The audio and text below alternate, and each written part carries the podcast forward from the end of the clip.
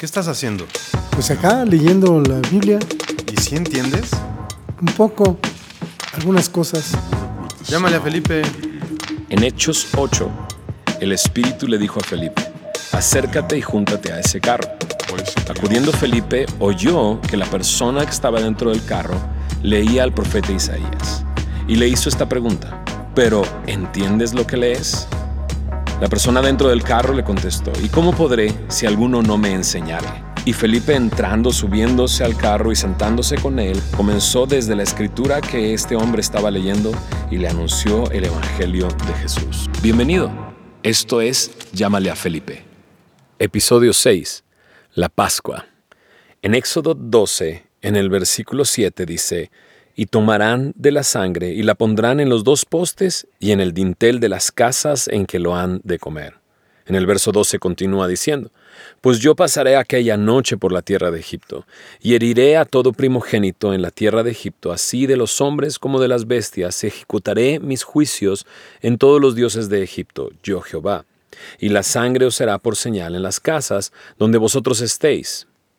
Y veré la sangre y pasaré de vosotros, y no habrá en vosotros plaga de mortandad cuando hiera la tierra de Egipto. El libro de Éxodo narra eh, la redención del pueblo de Israel de la esclavitud en Egipto.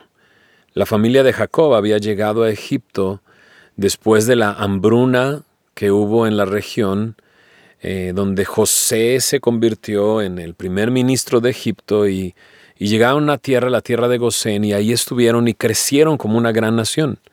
Pero después esto, al crecer como una gran nación, se convirtieron en un problema para, para después de varios siglos, para el nuevo faraón, eh, para el faraón de esa época. ¿Por qué se convirtieron en un problema? Porque eran, eran tan numerosos que cualquier enemigo que pudiera venir contra Egipto, eh, eh, Israel podría levantarse en contra de Egipto y, y- y der- y derrotarlos. Así que comenzó a esclavizar al pueblo, comenzó a tratarlos como esclavos y a poner pesadas cargas sobre ellos. Y dice su palabra que el clamor del pueblo llegó hasta los oídos de Dios. Y entonces Dios envió a Moisés. Eh, la historia de Moisés es maravillosa porque fue escogido eh, por Dios para ser el libertador de, de Israel. La historia de Moisés es maravillosa. Desde siendo bebé, eh, Dios le cuidó y creció como hijo de la hija de Faraón, pero él era hebreo. Y llegando a los 40 años, él ve a dos hebreos peleando, los trata de separar. Uno de ellos se acuerda que Moisés había matado a un egipcio y él y, él- y Moisés tiene que salir huyendo. Y por 40 años se la pasa en el desierto cuidando ovejas de su suegro, hasta que Dios lo llama. Dios lo, lo rescata cuando se presenta a él en una zarza ardiendo que no se consumía. Y estando en esa zarza ardiendo, Dios le dice que él va a liberar al pueblo de Israel y lo manda de regreso a Egipto y se para frente a Faraón y comienza a exigirle que deje ir a su pueblo, al pueblo de Israel, pero Faraón no, no lo quiere hacer. Y comienza un trato duro de Dios para con Egipto, trayendo plagas y plagas y plagas. Diez plagas vinieron sobre la tierra de Egipto, como muestra de que Dios estaba hablando seriamente, que tenían que dejar ir a su pueblo. Pero la última plaga, después de nueve plagas, eh, eh, evidentemente eran la mano de Dios y el poder de Dios. Eh, la última plaga era la plaga de los primogénitos. Iba a morir todo primogénito de la tierra de Egipto, de hombres y de bestias, todo primogénito. Ese iba a ser el juicio que iba a traer Dios sobre esta tierra.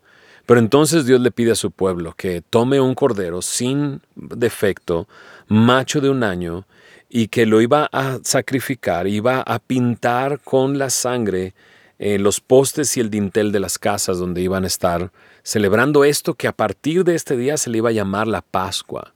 ¿Por qué, por qué se llama Pascua? Pascua significa pasar de largo y es por eso que leí el otro pasaje. Él dice, Dios le dice eh, a Moisés, al pueblo a través de Moisés, y le dice, y yo veré la sangre y pasaré de vosotros, pasaré de largo. No traería el juicio sobre, sobre esa casa gracias a la sangre de ese cordero que estaba pintando los postes y el dintel de la casa. Y a partir de ese momento, se, Dios le da como un estatuto perpetuo para siempre la celebración de la Pascua. Tenían que cocer pan sin levadura, representando la salida de Egipto en, esta prisa que no, eh, no les daría tiempo de que la masa leudara y con hierbas amargas. Eh, y, es, y esa sangre eh, los iba a librar del juicio y de la mortandad. A partir de ese momento a Dios le pertenece todo primogénito del, del pueblo de Israel. ¿no? Y hasta el día de hoy se celebra la Pascua. Hasta, hasta el día de hoy los judíos celebran este, este día como un recordatorio del momento en que Dios les rescató de la esclavitud de Egipto, la Pascua. Hoy tenemos a Lenin con nosotros. ¿Cómo estás, Lenin? Hola, pastor. Es un gusto escucharte y saludarte a ti y a todos los que escuchan Llámale a Felipe. La Pascua es una celebración judía pero ¿qué pasaría por la mente de alguien que lo celebra por primera vez en su vida? Mm, creo que no hay una sola respuesta a esa pregunta, pero tratando de ponerme en los zapatos de, un escenario así, creo que me llevaría a, preguntarme por qué para Dios era tan importante hacerlo cada año, Y la respuesta sería eh, eh, justamente el hecho de que Dios liberó a la nación de Israel no con ninguna de las plagas anteriores, sino justamente después del derramamiento de la sangre del Cordero de la Pascua. Em, realmente la Pascua lo que hacía y lo que pretendía hacer para los israelitas era recordarles que su libertad comenzó cuando la sangre del Cordero fue derramada por los primogénitos de cada, de cada uno de los varones de las familias. ¿Qué representa la Pascua para nosotros como creyentes el día de hoy? Bueno, la Pascua en el Antiguo Testamento era solamente un símbolo de el Cordero de Dios que quita el pecado del mundo. Y así como Israel fue libre de Egipto tras el derramamiento de la sangre del Cordero, nosotros eh, el día de hoy somos libres gracias a que Cristo derramó su sangre por nosotros en la cruz. Y, y eso nos permite vivir una vida libre no, no solo del pecado y del poder del pecado, sino libre para, para acercarnos a Dios y tener una comunión y una relación con Dios, así como el pueblo de Israel, que después de sacrificar el Cordero de la Pascua se sentaban a comer, pues nosotros también, gracias a la sangre derramada de Jesús, podemos tener un lugar en la mesa de Dios y tener comunión con Dios. Jesús, naciendo en un tiempo específico, siendo judío, celebraba la Pascua y cada año tenía que celebrar la Pascua y la última Pascua la celebró en Jerusalén con sus discípulos. De hecho, le dijo a sus discípulos que fueran a preparar la, cena de esa noche. Eh, ya habían preparado un aposento donde el Señor iba a estar con sus discípulos, iba a partir el pan, pan sin levadura, y compartir con ellos esta cena. ¿no? Pero ese día eh, Jesús lo celebró de una manera distinta. siempre se recordaba cómo Moisés decía esto, ¿no? Esta sangre de este cordero eh, les, ha, les ha librado del juicio. Pero ahora Jesús, cuando estaba ahí con sus discípulos, él lo celebró de otra manera. Él tomó el pan y le dio un significado distinto frente, frente a, sus discípulos. Él dice que tomó el pan, lo partió y dijo, este es mi cuerpo que por vosotros es partido. Entonces Jesús eh, tomó este pan y como una representación de lo que iba a suceder en las siguientes, en las siguientes horas, Jesús lo parte, se lo da a los demás y les dice, este, este es mi cuerpo. O sea, el sacrificio de Jesús, la muerte de Jesús no era en vano, sino tenía un propósito. Era eh, el cuerpo que, que era dado en lugar de aquellos que iban a creer en Jesús. Pero de la misma manera dice que tomó la copa y dijo, la copa esta copa es el nuevo pacto en mi sangre que por vosotros se derrama. Entonces Jesús le da un significado distinto a la Pascua en ese momento y a partir de ese momento, todos los cristianos en diferentes épocas, cuando celebramos la cena del Señor, recordamos esto, el sacrificio de nuestro Señor Jesús. Lo que Jesús iba a hacer era tomar nuestro lugar como el Cordero de Dios y su sangre iba a ser el pago por nosotros. Eh, y esto es muy interesante porque la Biblia presenta a todo hombre como pecador. Todos los hombres han pecado. No hay ninguno que eh, haya vivido una vida justa, una vida recta, una vida sin pecado. Todos hemos pecado. Y dice ahí que por cuanto todos pecamos, todos hemos sido destituidos de la gloria del Padre, de la gloria de Dios. No tenemos acceso a Dios por nuestro pecado. Eh, la paga del pecado, dice, es muerte, mas la dádiva de Dios, el regalo de Dios es vida eterna en Cristo Jesús. En Cristo Jesús hay vida, pero sin Cristo hay muerte. Así como en Egipto hubo muerte en todo, toda la tierra de Egipto cuando vino el juicio de Dios sobre, sobre, sobre como una plaga sobre, sobre Egipto. Y, pero Jesús dice, este es mi cuerpo que por ustedes es partido. Esta es la copa del nuevo pacto en mi sangre que por ustedes es derramada. Su sangre hace que el juicio pase por encima y pase de largo en nuestras vidas. Nosotros lo que merecemos es la muerte por nuestro pecado. Pero si nosotros ponemos nuestra fe en Jesús, que Él tomó nuestro lugar en esa cruz, que Él es el Hijo de Dios y que en esa cruz derrotó al pecado y que resucitó al tercer día, en nuestra fe puesta en ese hecho, ¿no? Eh, nos da salvación, nos da vida eterna.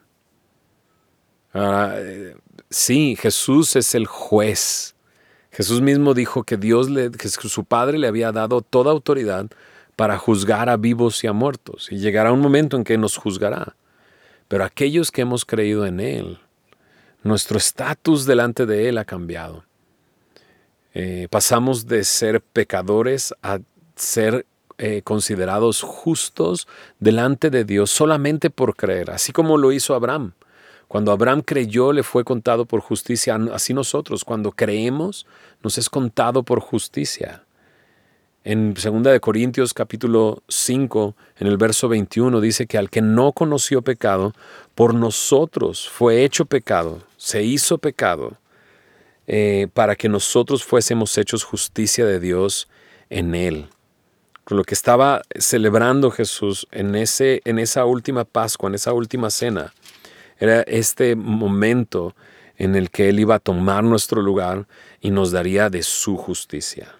En 1 Corintios 5, en el versículo 7 dice, nuestra Pascua que es Cristo ya fue sacrificada por nosotros. Esa es la realidad. Nuestra Pascua ya fue celebrada. Él ya murió y derramó su sangre por nosotros. Todos merecemos el castigo por nuestros pecados.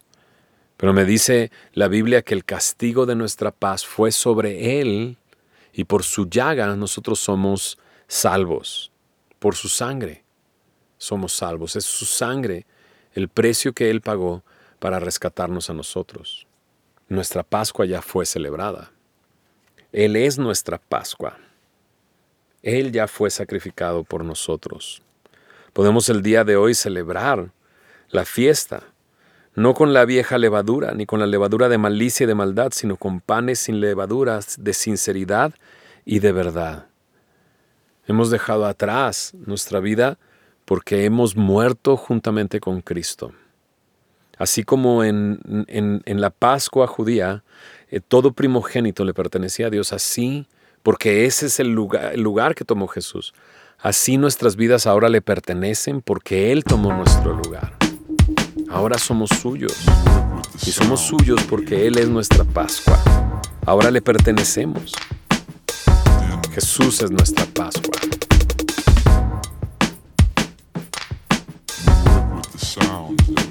Gracias por acompañarme una vez más en este Llámale a Felipe, en este episodio 6. Gracias por el ánimo aquellos que me han escrito, aquellos que me han platicado sobre esto. Gracias por escucharnos. Sé que nos escuchan aquí en México, en Estados Unidos, también en Guatemala. Nos están escuchando. Un saludo a toda la gente de Guatemala.